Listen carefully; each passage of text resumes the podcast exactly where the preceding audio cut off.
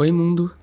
Não sei onde você tá, eu não sei o que você tá fazendo, e tampouco eu sei quem você é.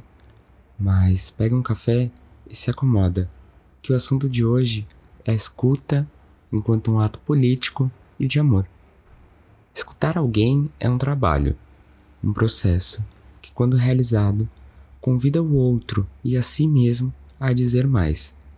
A escuta está como Lacan propôs no Seminário 20 o amor demanda o amor. Ele não deixa de demandá-lo. Ele o demanda.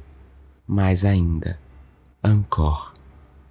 Se dispor a escutar alguém, seja um estranho na rua, um aluno, um colega de trabalho, um amigo, um namorado, um parceiro, um familiar, é equivalente a reconhecer a existência, a sua existência, enquanto singularidade.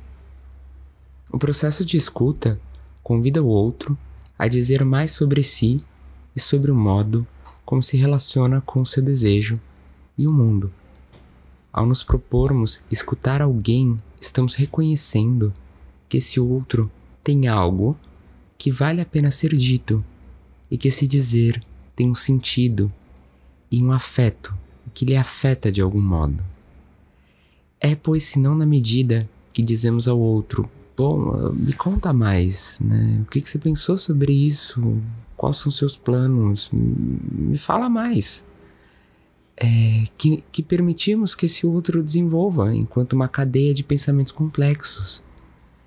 É quando paramos de presumir que entendemos o que o outro está dizendo e deixamos que ele fale. Que, bom, uh, o pensamento precisa ser anunciado explicado e vai ficando cada vez mais singular, mais complexo, mais íntimo. Vejamos que Freud dizia já no início de seus estudos que ele alertava que o pior cenário possível ao desenvolvimento é a indiferença, que a criança não se depare com outro que de algum ponto a desejem. O que eu quero dizer com isso? Que, bom, uh, o pior cenário possível para o desenvolvimento de um sujeito é de fato a indiferença. É muito, seria muito melhor, ou abre aspas nesse melhor, uh, alguém que tem uma manifestação de ódio contra os seus filhos do que alguém que é extremamente indiferente. Freud propõe que esse outro precisa olhar, precisa desejar, precisa reconhecer a existência se, se dispor a escu se dispor a escutar alguém é, é declinar da posição que tudo se sabe. É um exercício na qual se assume não saber o que é melhor para outra pessoa, uh, mas convidá-la a contar sobre isso. Né? É abrir mão das nossas certezas do que é melhor para a vida de Fulano, seu clano Beltrano. Claro, a gente tem nossos pensamentos, nossas ideias, nossos ideais, mas poder abrir mão dessa certeza e ir para a parte que podemos dizer ao outro: não, eu não sei como você se sente. Não, eu não sei como você experiencia essa coisa que você chama de tristeza. Né? Minha tristeza é muito diferente. Bom, ah, eu não sei como é isso para você. Ou seja lá que experiência comum é essa, a morte. Bom, cada um experiencia a morte de sua maneira. Me conte a sua história, me me fala sobre o que te afeta, fala sobre o que te aflige. Quando a gente sai desse pressuposto de entendimento, de uma posição empática para uma posição de curiosidade, aí se caminha para, bom, o que seja o desejo da pura diferença, de se dispor a tão singularmente querer conhecer alguém que é diferente de nós e mostrar, poder definir-se mais e mais diferente na medida em que nos dispomos a escutá-la. Retorno a dizer que a escuta, bom, ela pode ser, ela pode se dar em qualquer relação. É, é um deslocar-se da certeza imaginária de saber tudo sobre o outro, sobre o parceiro, o colega, a esposa, o inimigo, bom, seja quem for. Né? É se deslocar para uma posição de curiosidade e convite para que esse sujeito possa dizer sobre si e em nome próprio. convidar a, o outro a um processo que a gente pode descrever como de emancipação. Não mais de tentar dizer o que acha que, bom, deixa a gente feliz, né? Aquela ideia de o que, que eu tenho que dizer para agradar o outro. Não é sobre isso. É, é justamente, bom, e além do que a gente precisa ou acha que precisa dizer para pertencer ao grupo X ou Y. É, é dizer sobre si enquanto esse si sendo uma combinação muito própria, muito singular de palavras. Né? As palavras que a gente escolhe para denominar a gente, denominar a nossa experiência, a nossa singularidade. E a escuta, enquanto um ato de amor, é sobre convidar o outro a contar sobre si e também sobre se permitir se desconhecer. Quanto mais a gente se coloca numa posição de curiosidade, quanto mais damos conta de nossos uh, desconhecidos, amigos, parceiros, uh, mais genuinamente podemos amar na diferença e não apesar dela, né? Essa coisa de bom, uh, me conta do seu dia, me conta o que você pensou, quero realmente saber. Nossa, me diga, sabe?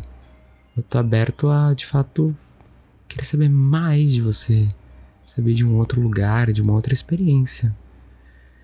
E, e o amor, nunca nos esquecemos, é, é definido no Seminário 11 como um convite a um discurso que nos é novo. Gostar de alguém, gostar da companhia de alguém é sobre uh, alguma coisa que esse outro nos lembra, nos convida a ver sobre nós e o mundo de um outro modo.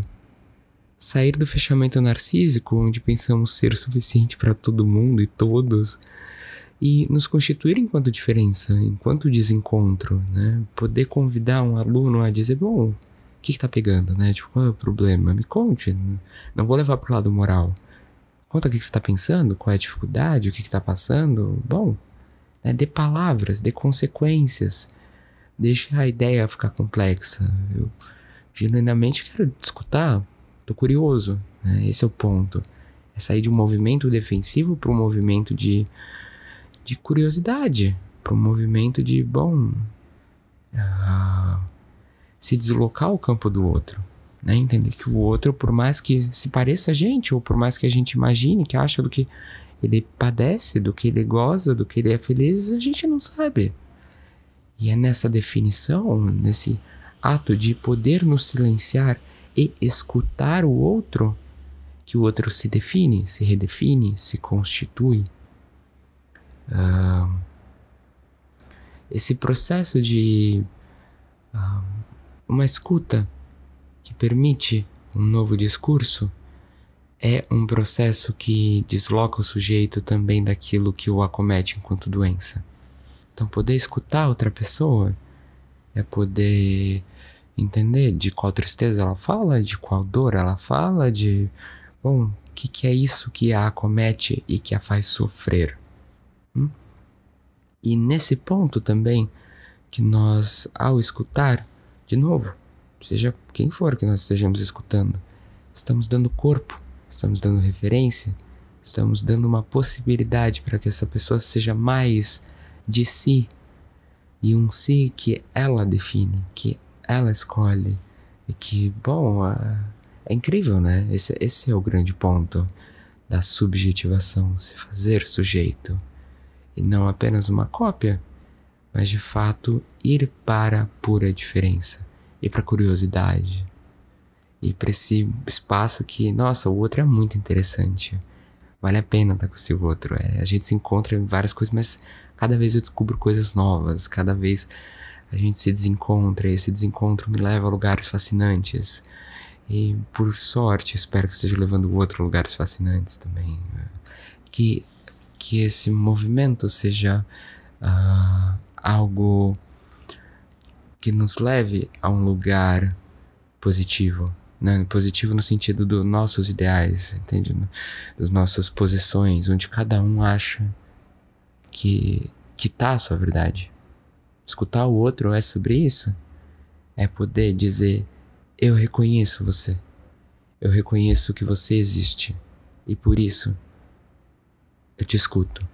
Me conta sobre como é ser e estar sendo você.